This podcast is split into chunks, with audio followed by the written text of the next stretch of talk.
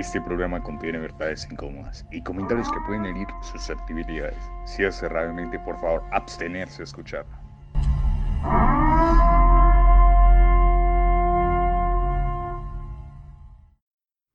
Muy buenos días, bienvenidos a Entre Comillas. Es un espacio de debate crítico de los temas de actualidad de Colombia, en donde el rasgo principal es la falta de censura que nos caracteriza. El día de hoy hablaremos de los problemas que más afligen a nuestro país, no solo desde hoy, sino desde años atrás. Teniendo en cuenta que uno de los problemas más grandes que tiene Colombia es la corrupción, damos apertura a nuestro top 3 de los escándalos de corrupción más grandes que ha sobrepasado Colombia.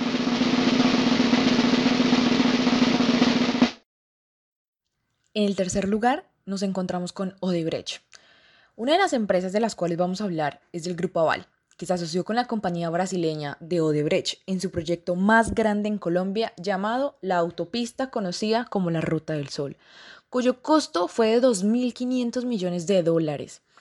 Pero entre los años 2009 y 2014, Odebrecht pagó millonarios sobornos para adjudicarse al contrato, mientras que el Grupo Aval asegura en diferentes ocasiones que es conocida de los pagos ilegales. Entonces, cabría preguntarnos si se puede desconocer de esto cuando se hace parte del proyecto. Hmm, definitivamente el poder puede tapar lo que sea. En el puesto número 2 encontramos a Reficar. El escándalo de Reficar fue en el año 2016. Es un caso de corrupción que ocurrió en la ciudad amurallada, pero su gestión es del año 2007 se llevó a cabo la firma del contrato del Project Management Consultant por 95 mil millones de dólares, nada más y nada menos que una suma de esa cantidad, para la supuesta remodelación, ampliación y puesta en funcionamiento de la refinería en la capital del departamento del Bolívar. Pero la Fiscalía encontró que se gastaron aproximadamente 120 millones de dólares y que las facturas no tenían soporte alguno y menos que fueron reconocidas por el auditor del proyecto. Con esto podemos ver que de vez en cuando a la DNC se le escapa más de una. También se descubrió, oiganme bien, 453 mil millones de pesos que se desviaron a gastos suntuosos. Así fue como lo calificó el fiscal, en los que se encontraron pagos de viáticos, cuentas de restaurantes lujosos, hoteles cinco estrellas, teléfonos celulares y regalos, además de spa y de licores. Pero claro, el hecho de gestionar esta ruta deja a los encargados tan, pero tan cansados que no podían negarse de una idita al spa. Y en el puesto número uno encontramos el caso agroingreso seguro. Este caso para mí es uno de los más importantes porque los demás mencionados anteriormente tenían en parte carácter privado, pero este fue hecho específicamente para el desarrollo del campo en Colombia. Agroingreso Seguro, para los que no saben, fue un programa del gobierno colombiano para entregar subsidios a agricultores colombianos, en donde el exministro de Agricultura durante el gobierno de Álvaro Uribe, Andrés Felipe Arias, fue condenado a 17 años de prisión por los delitos de celebración de contratos sin cumplimientos de requisitos legales y actuando en favor de terceros. Fue en el año 2019, en octubre, cuando la revista Cambio de Colombia denunció que el programa había entregado millonarios subsidios a narcotraficantes y prestantes familias del Magdalena y del Valle del Cauca. Pero es en este caso en particular cómo nos deja ver otro problema que tenemos en Colombia, llamado la distribución de tierra. Casos de corrupción en Colombia hay demasiados, sin embargo, estos fueron uno de los que sin lugar a dudas marcaron mayormente a Colombia. Terminando esta sección del top 3, damos paso a la caja de Pandora, quien nos tiene un invitado especial el día de hoy.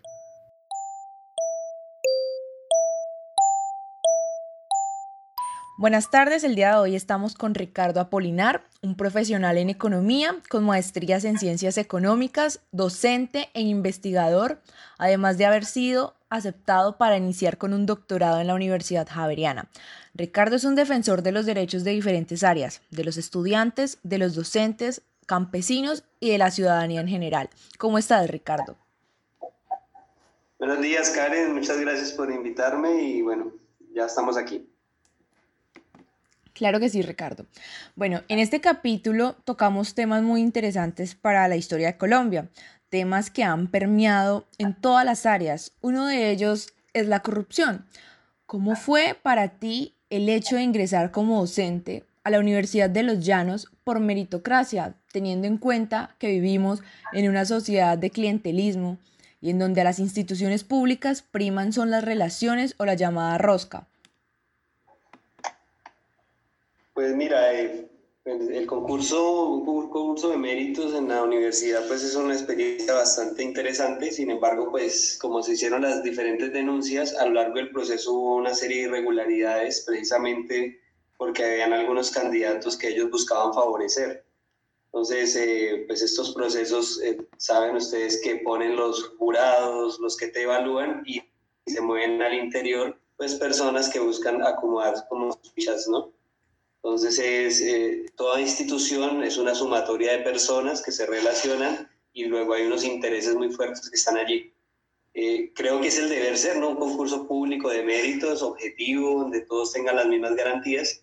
Eh, este concurso en el que yo participé no fue la excepción, habían algunos candidatos favorecidos, pero pues gracias al buen puntaje de hoja de vida y de los puntos de investigación fueron los que me permitieron pues abrir una brecha interesante para, para poder participar y para poder ganar el concurso. Entonces, eh, bueno, pues uno entra con la frente en alto al concurso, entra muy tranquilo porque no se le debe nada a nadie, no es uno cuota de nadie, sino simplemente al servicio de la academia, de los docentes y de ustedes, los estudiantes, que son lo más importante dentro del proceso de formación.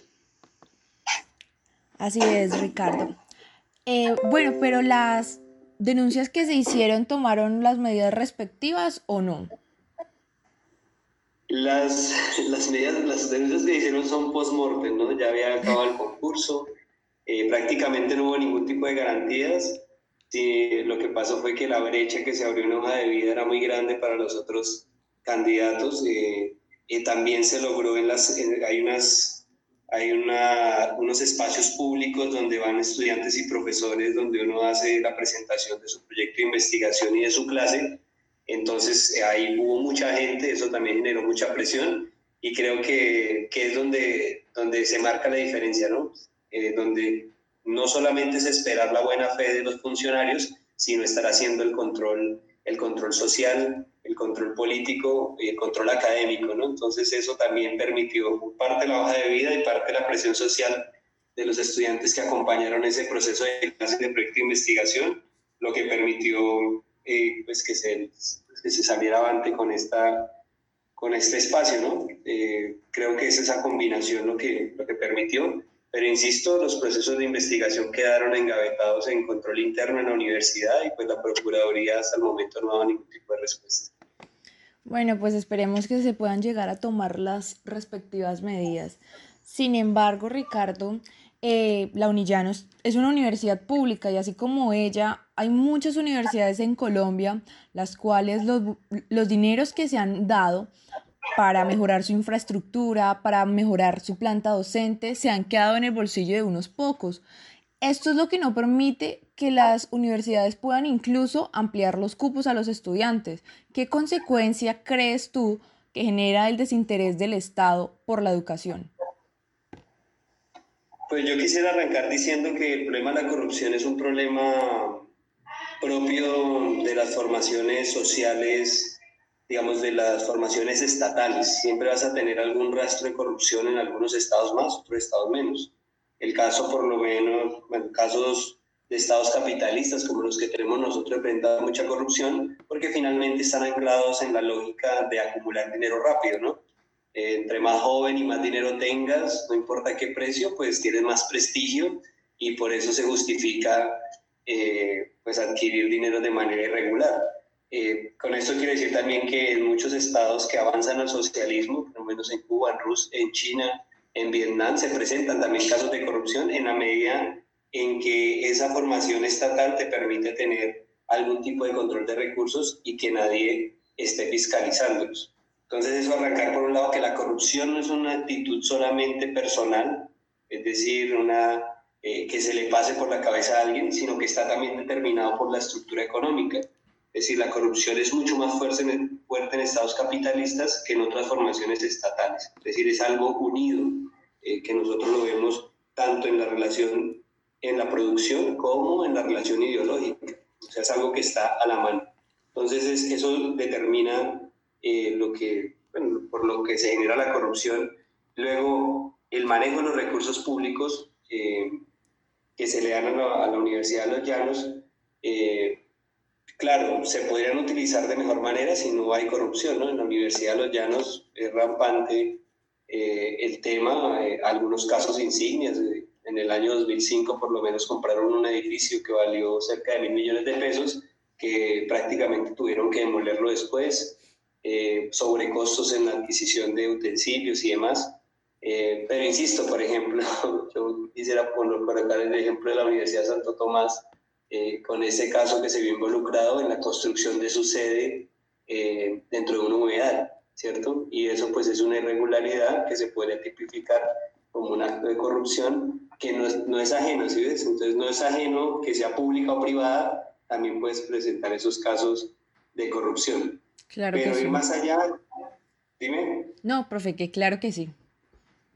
Sí, eh, sin embargo quiero atizar solo en la universidad pública, eh, realmente su problema financiero está anclado en la ley 30 del 92, que le quitó los recursos directos de la nación y solamente se los da a través de unas bolsas concursables. Para explicarlo más fácil, eh, a la universidad se le gira el aumento de la inflación año a año y se le envían algunos puntos porcentuales adicionales. No es como en la universidad privada que se le o bueno, la universidad recibe por cada estudiante una matrícula. Es decir, cada estudiante vale 3 millones o 4 millones de pesos en este caso, en la universidad es un incremento, un incremento al presupuesto que tiene el año anterior. Entonces, eso generó un desfase desde el 92 hasta hoy y es la crisis que tiene la universidad pública a nivel nacional. No, profe, pues terrible, porque así como eso está en la Universidad de Los Llanos, está en la Universidad de Pamplona, está en la Universidad Distrital, y son universidades que deberían pretender el acceso a muchas personas, muchas personas que no tienen siquiera la oportunidad. Pero bueno, profe, usted comentó acerca de la corrupción, ¿verdad? Pero yo quisiera también hacer una anotación diciendo que no sé qué piensas de lo que voy a decir, pero para mí, la corrupción en Colombia ha llegado incluso a ser un problema cultural, porque aquí todo está muy normalizado gracias a esta, porque como no se toman las medidas, las personas ya piensan que haciendo lo que hagan, pues no les va a pasar absolutamente nada.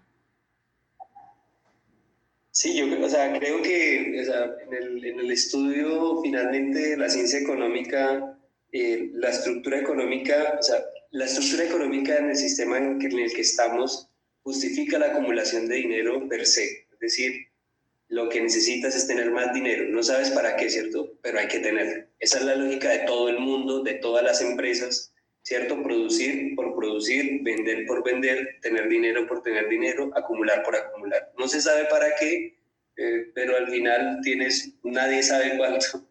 En clase les preguntaba yo a ustedes cuánto dinero creen que sería suficiente para vivir y nadie llega a un punto de acuerdo, ¿no? Otros queden 5, otros 10, otros 20, no sé. O sea, cada vez se quiere más. Entonces, eso realmente está anclado en lo concreto en una relación económica, ¿cierto? En la relación de acumular por acumular propia del sistema económico en el que vivimos.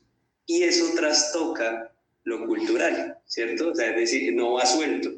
Sin embargo, lo que quiero anotar acá es algunos autores hacen énfasis en que es un problema cultural y se quedan en lo cuento es para luchar contra la corrupción lo que necesitas hacer es dar educación, educación y educación. Eso es lo que decía, repetía Fajardo. Y uno dice, para luchar con la corrupción tienes que empezar a mirar cómo cambiar esa relación económica de acumular por acumular. Y a la par tienes que ir cambiando los patrones eh, culturales. Es decir, la relación económica iría a modular la relación eh, cultural que tienes. ¿sí? Porque un corrupto no se deja de volver corrupto dándole un diplomado en anticorrupción, ¿cierto? claro. Tendrías que cambiar. Si fuera así de fácil, pues se abrirían los cursos y ya usted no sufriría de eso.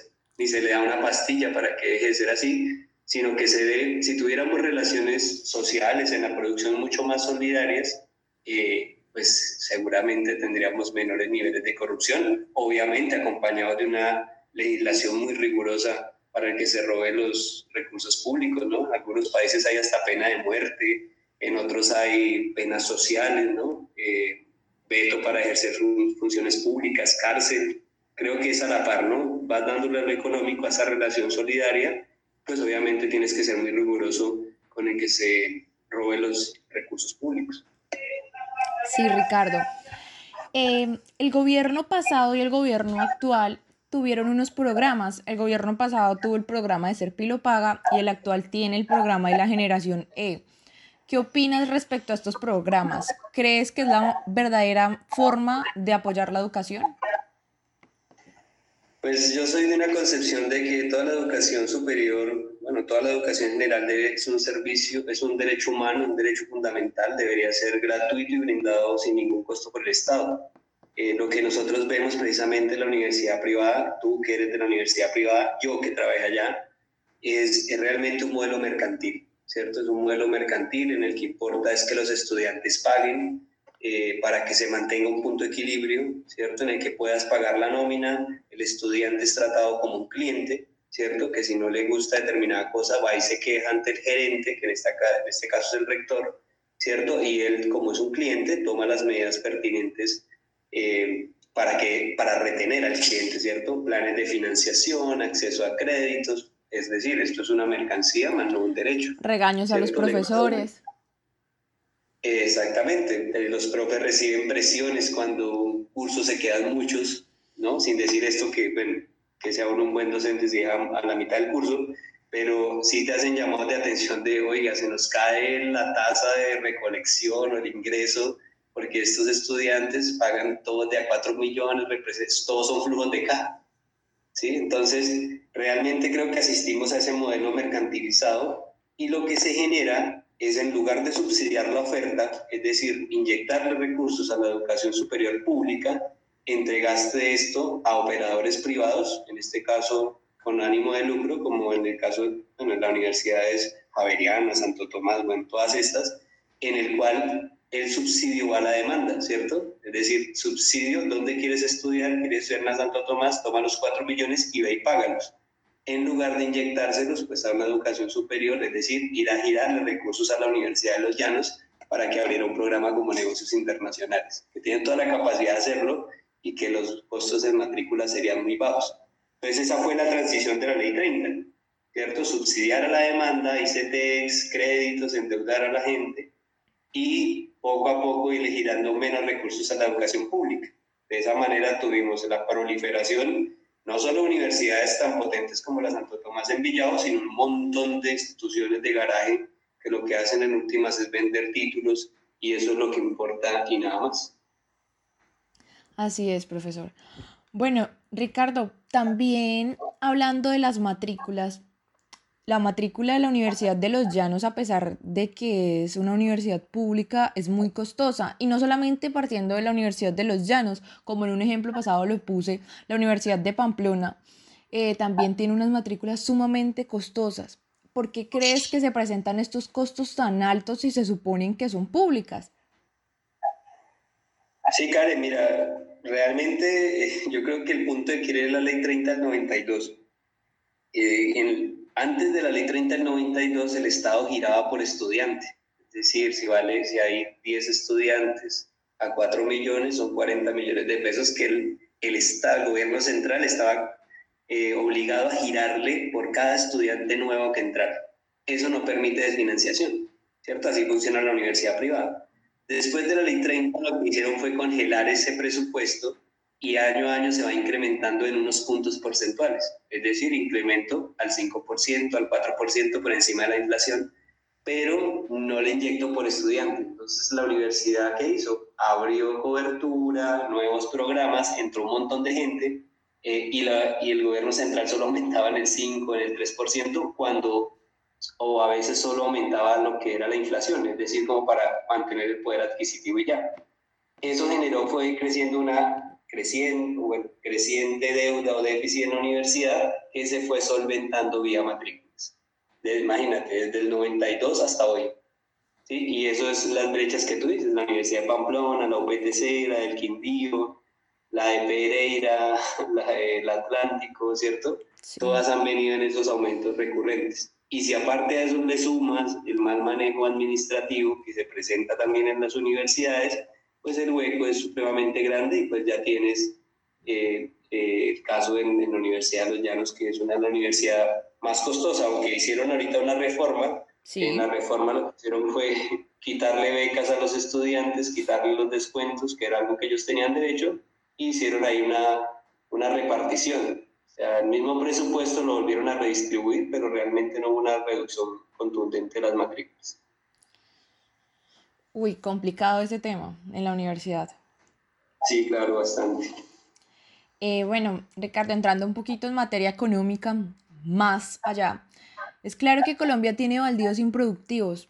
¿Cómo crees que se pueden usar estos para acabar con la falta de inequidad en la distribución de tierras en el país? Porque es claro que hay una mala distribución de tierras y hay concentración de riqueza. En el caso del departamento del Meta, la mayor concentración de tierras estuvo a cargo de, Víctor Carranza en todo lo que fue Puerto López y Puerto Gaitán. Llegó a acumular más de 2 millones de hectáreas en toda esta zona y montó un grupo paramilitar que se llamaban, todavía accionan por ahí, los carranceros. Eh, ¿Para qué tenía las tierras? Pues nosotros eh, lo sabemos, los tiene para, para poner ganado, ¿cierto? Y y mantener grandes extensiones con una o dos vacas, cuando no, que es la mayoría, pues están totalmente baldías, que es a lo que te refieres, ¿no? Tierra que está ahí, no se produce nada, no genera nada, entonces eso genera atraso, porque recursos disponibles no se están usando. Entonces el latifundio, el problema con el latifundio es de una visión eh, capitalista, ¿cierto? Es colocar esa tierra a producir era un poco lo que planteaba en su campaña presidencial Petro, que decía, él no está en contra del latifundio, sino que está en contra del latifundio improductivo.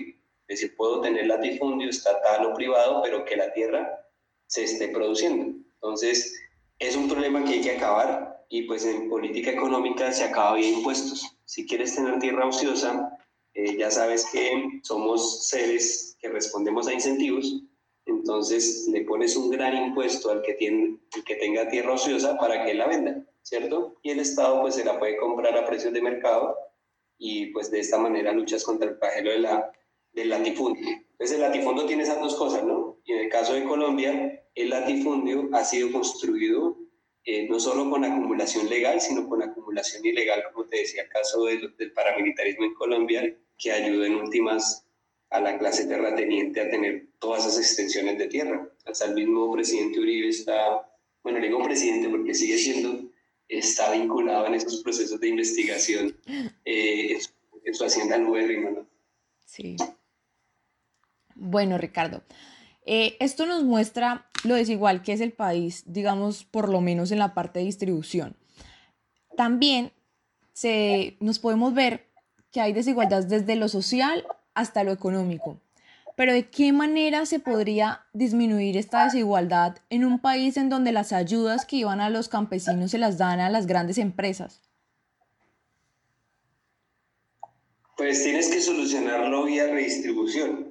Eh, tienes que hacer la reforma agraria integral, ¿cierto? Que es que pues el latifundista, improductivo y demás, ojo, eso es el marco de la reforma, el latifundio improductivo tienes que quitarlo y el Estado tiene que entregárselo al que lo quiera producir y en este caso pues a los campesinos o trabajadores rurales que no tienen acceso a tierra con crédito directo, con infraestructura, cierto acceso a tierra y bienes públicos que tendrían que tener acceso esas personas para dinamizar la producción. Pero insisto, es una política de Estado, tiene que ser una política económica que oriente a quitar hacerlas de Robin Hood, ¿no? Al que más tiene, tiene que quitarle al que tiene para darle al que no tiene. Ese es la, el objetivo de la política fiscal, siempre ha sido ese. Bueno, ¿cierto? Y... Quitarle a los demás para darle a otros. Sí, y pues para que funcione, no sé, tú me corregirás, debería ser una política de Estado y no de gobierno, porque nos damos cuenta que siguen y sigue pasando lo mismo. Sí, Karen, totalmente de acuerdo, para que eso no cambie con el próximo gobierno que viene, ¿cierto? ¿Qué es lo que ha pasado acá? Son políticas de gobierno que, no sé, gana el que desafina los bancos y hace reforma para los bancos, luego viene el que desafina los terratenientes, en el caso de este gobierno, y engaveta todas las reformas, ¿cierto? Y entonces no es una política de Estado la reforma eh, agraria, que insisto, la reforma agraria en Colombia es una pelea desde la llegada de los españoles, o sea, desde la invasión, eh, se viene peleando por eso y el Estado nunca lo ha querido hacer. Hoy los datos son por lo menos que el 0,4% de los propietarios tienen más del 60% de la tierra. El 0,4% tiene más del 60%. O sea, es un grado de concentración supremamente aberrante que lo que era, pues al final son conflictos sociales, ¿no? Que, que van a detonar en lo que se conoce como la violencia en Colombia. Claro. Eh, bueno, Ricardo, también sabemos que aquí en Colombia uno se forma, tiene su pregrado, su posgrado, en tu caso ya vas a ser doctor, pero aquí en Colombia no se incentiva eso en cuanto a que no se les paga lo justo, sobre todo a los docentes, ¿no? Que, ¿Cómo esta falta de oportunidades desincentiva la educación?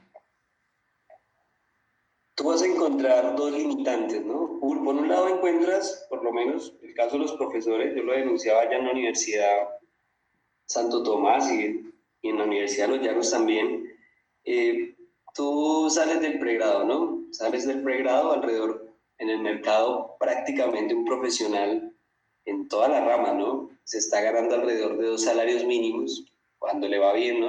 Hablo del sector privado, ¿sí? Eh, con una contratación de tipo flexible, es decir, contratos a tres meses, a cuatro, o cuando mejor te va, el caso de la Santo Tomás, el caso de la Unillanos, te contratan a 11 meses, después de los 11 meses tú no sabes si te van a renovar el contrato, tienes que portarte muy bien, ¿cierto? Es decir, ser muy, ser muy obediente, no puedes eh, criticar nada porque ya sabes lo que, que te va a pasar eh, y bueno, tienes ese primer, ese primer rincón, ¿no? Que es que te ganas poco. Si tú quieres empezar tus posgrados, te vas a encontrar con este modelo mercantil, ¿cierto? Que es el que te dice, vale tanto. En el caso de las maestrías, cuatro semestres, alrededor de 10 millones de pesos cada uno. Entonces, tienes un bajo salario como profesional, pero quieres forjarte, ¿cierto? Entonces te va a tocar supremamente duro. ¿sí? Te va a tocar endeudarte, hipotecarte prácticamente en tu vida, porque es que al final es la vida suya, ¿no? Van a ser cuatro años que usted va a estar hipotecado pagando eso, y luego entras, no sé, en el mejor de los casos consigues un mejor empleo, ¿cierto? Y ese mejor empleo te va a mejorar proporcionalmente con el estudio. Entonces ahora ya no te ganas dos salarios, sino que te ganas cuatro, pero parte de, esos, de ese aumento, ¿cierto? Se va a ir en pagar las cuotas que debes pagar en el sector financiero para pagar tu, tu, tu posgrado, ¿cierto? Ya si quieres hacer a nivel doctorado, pues también tendrás que endeudarte y demás porque el Estado todo lo ha mercantilizado, ¿cierto? Y lo máximo que te da, te da CICETEX, que CICETEX es, repito, un crédito. Entonces estás como acorralado, ¿no? O sea, no hay... Hay que vender el alma sí o sí. Dime. Hay que vender el alma sí o sí. Sí, es, es, bastante complicado. Digamos, el gobierno sacó ahorita un programa de becas doctorales pero son eh, mil becas para todo el país en los próximos ocho años. Entonces, es, o sea, son migajas eh, alrededor de lo que realmente se quisiera tener. En el, en el caso de ustedes que estudian negocios internacionales, saben que otros países, en el caso europeo, eh, la educación es totalmente gratuita. Puedes hacer tres maestrías, dos doctorados si quieres, cinco pregrados ¿cierto? Es un nivel de formación muy alta y todo, el, eh, todo está brindado por el Estado, ¿no? Obviamente tienes unas mejores sociedades, todo lo que, bueno, sociedades menos corruptas, menos violentas, ¿cierto? Porque tienes mayores niveles de educación. Mientras siga siendo así de mercantilizado, yo creo que va a ser bastante complejo eh, poder eh, acceder a estos, a estos programas postdoctorales. Insisto, mucha gente es muy buena, ¿cierto? En la universidad hay gente muy potente que podría dignamente seguir sus estudios, pero por recursos, sabes, tú sabes que la gente pues no lo puede hacer porque tiene que trabajar y no le alcanza para pagar su posgrado. Claro que sí. Una vez terminada la caja de Pandora, damos paso a Sin Censura, en donde se hablará a calzón quitado sobre lo jodido que está el panorama en el país. Y es que culpar al gobierno actual sobre la situación del país es un error en el que no podemos caer. Colombia viene con antecedentes problemáticos de décadas y décadas atrás. Escoger unas pocas problemáticas es una tarea complicada. Sin embargo, los mayores dilemas del país se pueden llegar incluso a definir en la corrupción, el desempleo, la educación y por último la desigualdad. Intentar priorizar uno sobre otro es quitarle importancia a los demás, sabiendo que deben entenderse todos como la raíz de un mismo árbol. Según un estudio hecho por Transparencia Internacional y publicado por el sitio web US News, ha revelado que Colombia lidera el top 10 de los países más corruptos en el año 2020, lo cual hace que sea cuestionada cualquier actividad que provenga de nuestro país. Aunque a nivel internacional ya se nos conocen por casos como el de Chiquita Brandt, lo más alarmante de la situación es que la corrupción afecta en gran medida es al sector público. Y es que esto es alarmante porque hace que se cuestione sobre la efectividad del gobierno y propone a pensar en qué temas tan fundamentales como lo son la salud, la educación y el desarrollo social se ven interrumpidos y asimismo se ve estancado el progreso de toda la nación. Hasta aquí podríamos decir que el problema no tiene nada que ver con nosotros, pero la realidad es que Colombia, así como fue mencionado en la caja de Pandora, tiene una cultura que gira es en torno a la corrupción, tanto que se ha llegado a asimilar en la cotidianidad de Colombia como algo natural y que al no ser castigado no se crea la obligatoriedad de cambiarlo. Esto lo podemos ver en actos tan simples como el favorcito que le hace el amigo funcionario público o los sobornos con los agentes de tránsito.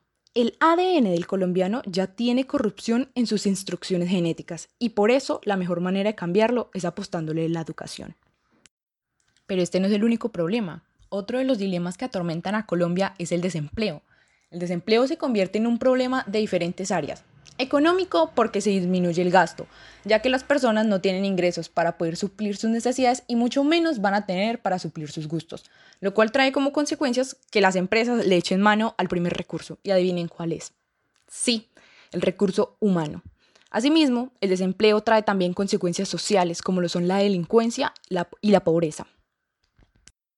Ya podemos entender a grandes rasgos uno de los tantos problemas que afligen a nuestro país, pero es hora de la vacunada porque siempre es necesaria una dosis de la realidad.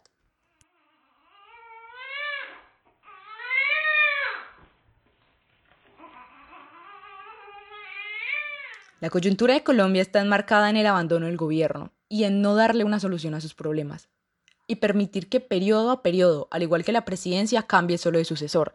Decir que la nación tiene problemas finitos es equivocarse, pero se puede inferir que el mayor de esos problemas y con el que al darle fin se generaría una ola de cambios en las demás cuestiones es la corrupción, ya que ésta ha logrado influir incluso en algo tan propio y arraigado en un país como lo es la cultura. No se puede separar los demás problemas, ya que todos de una u otra forma están conectados. En el momento en el que el país se tome en cuenta planes de Estado y no planes de gobierno para acabar con estos dilemas, el panorama cambiará. Por ahora, con este nuevo gobierno, el país entero está en un periodo de incertidumbre, y más en estos momentos, ya que muchos ciudadanos esperan aún que el presidente actual cambie el rumbo de toda la nación, cuando tenemos que ser conscientes que el cambio empieza por nosotros. Esto ha sido todo por el día de hoy. Espero que hayan disfrutado del primer capítulo de Entre comillas.